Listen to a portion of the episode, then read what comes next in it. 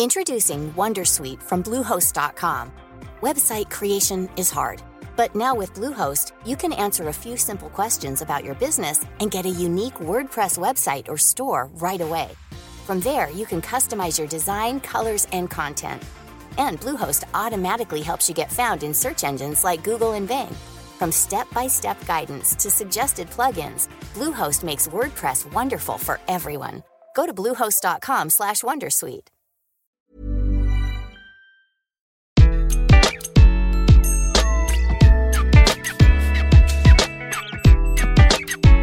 Bonjour, je suis Gaël Châtelain-Berry, bienvenue sur mon podcast Happy Work, le podcast francophone le plus écouté sur le bien-être au travail.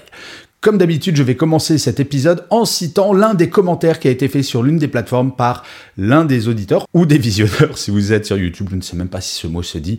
Et pour celui-ci, j'ai choisi un commentaire laissé par le pseudo acheteur 972 qui me dit très gentiment, super intéressant et en phase avec ce qui se passe dans les bureaux. Et oui, effectivement, j'essaye de faire que Happy Work parle de votre quotidien. C'est pour ça que les messages, les commentaires, tout cela, c'est très important. C'est mon happy work à moi et ça nourrit ma réflexion et ces podcasts. Et en plus, ça tombe bien, c'est le happy work également des algorithmes de toutes les plateformes. Donc n'hésitez pas, des commentaires, des pouces levés, des étoiles.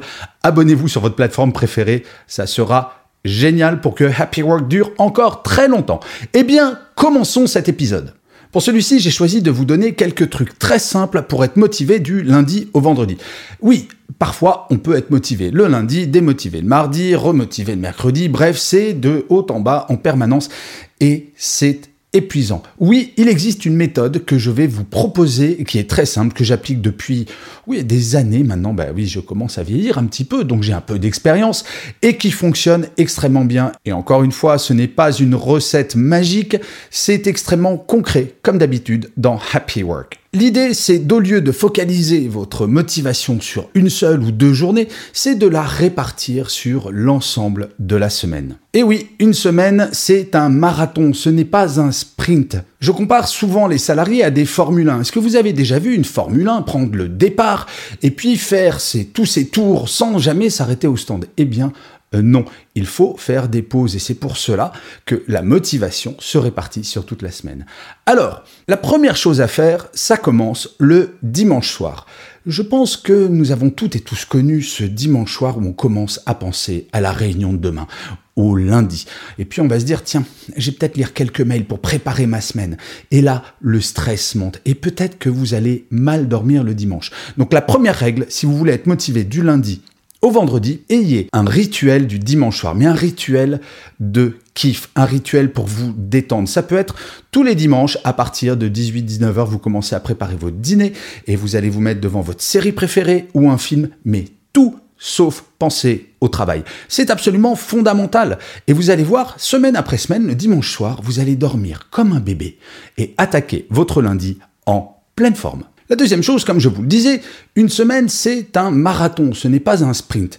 Donc si vous êtes bien reposé de votre week-end et que vous mettez toute votre énergie dès le lundi et que vous travaillez au taquet jusqu'à 23 heures parce que vous dites je suis en pleine forme, autant en profiter, forcément, petit à petit, durant la semaine, votre motivation va baisser. Donc ce que je conseille très souvent, c'est le lundi, allez-y doucement. Je ne dis pas de ne rien faire, mais commencez par faire des tâches qui sont peut-être moins intenses, de ne surtout, surtout pas finir très tard le lundi, mais au contraire d'avoir une journée de reprise. En fait, pour continuer la comparaison avec une voiture, quand vous arrivez le lundi au travail, c'est après avoir fait une pause de deux jours, donc le moteur, votre cerveau, est un petit peu rouillé. Eh bien, c'est exactement comme une voiture qui n'a pas roulé depuis longtemps. On n'attaque pas au taquet, sinon vous allez faire exploser le moteur. Votre cerveau fonctionne exactement pareil. Commencez par des tâches simples qui vous font plaisir au lieu de vous attaquer tout de suite au mont Everest. La troisième chose qui est importante pour bien être motivé du lundi au vendredi, c'est de toujours, toujours, absolument, toujours commencer et finir votre journée par quelque chose que vous aimez. Imaginez, vous vous réveillez. Il est lundi ou mardi, peu importe. Et là, vous savez que vous allez attaquer votre journée avec un dossier que vous détestez. Très franchement, est-ce que ça vous donne envie de vous lever? Non, forcément. Alors que si le matin, vous commencez votre journée avec un dossier que vous adorez, ou alors, je ne sais pas moi, parler avec vos collègues, ça peut tout à fait être ça, peu importe. Mais de commencer votre journée avec quelque chose que vous aimez au travail, ça va vous motiver pour aller travailler. Et en fin de journée, pourquoi il faut finir par quelque chose que vous aimez? Parce que si vous finissez votre journée par quelque chose que vous détestez, reprenons le dossier que vous détestez. À votre avis, quand vous allez rentrer chez vous, ou alors si vous êtes chez vous, quand vous allez fermer votre ordinateur, qu'est-ce que vous allez avoir en tête? Des ondes négatives parce que vous aurez fini par un dossier que vous détestez et ça va vous pourrir votre soirée et vous allez repenser à ce dossier et vous allez mal dormir et le lendemain vous serez fatigué et donc moins motivé. Donc je répète, commencez, finir sa journée par quelque chose que vous aimez. Alors je sais bien ce que certains vont peut-être me dire, oui, mais moi j'aime rien dans mon travail. Alors c'est un peu exagéré. Je vous rappelle que dans un travail, en général, sur 100%, 80%, on aime ou on adore ce qu'on fait, 20%, on n'aime pas tellement, voire on déteste. On a toutes et tous des tâches que l'on aime et des tâches que l'on n'aime pas. Si vous êtes à 100% de tâches que vous détestez, peut-être qu'il faudrait que vous alliez écouter ou regarder l'épisode pour comment on fait pour changer de boulot, parce que ça peut être urgent.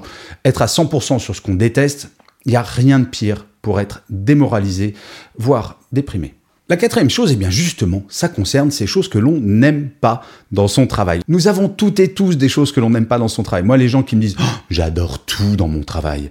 Franchement, ces gens, je les prends pour des mythos. Cela n'existe pas. Par exemple, moi j'ai plutôt un travail qui semble super cool. Je fais des podcasts, j'écris des bouquins, je fais des conférences, je fais des vidéos pour YouTube. Oui, mon métier est plutôt très sympa. Et pourtant, eh bien, il y a des choses que je déteste. Par exemple, ma comptabilité. Et oui, ma comptable le sait, je n'aime pas faire ma compta. Mais pourtant, il faut bien la faire. Alors, quand vous vous attaquez à quelque chose que vous n'aimez pas, en fait, ce qu'il faut faire, c'est encadrer avant et après avoir fait cette tâche par des tâches que vous aimez. Et encore une fois, j'insiste, par exemple, finir une tâche que vous n'avez pas aimée en allant prendre un café avec quelqu'un, cela va vous permettre eh ben, de vous zénifier et d'oublier à quel point vous n'avez pas aimé.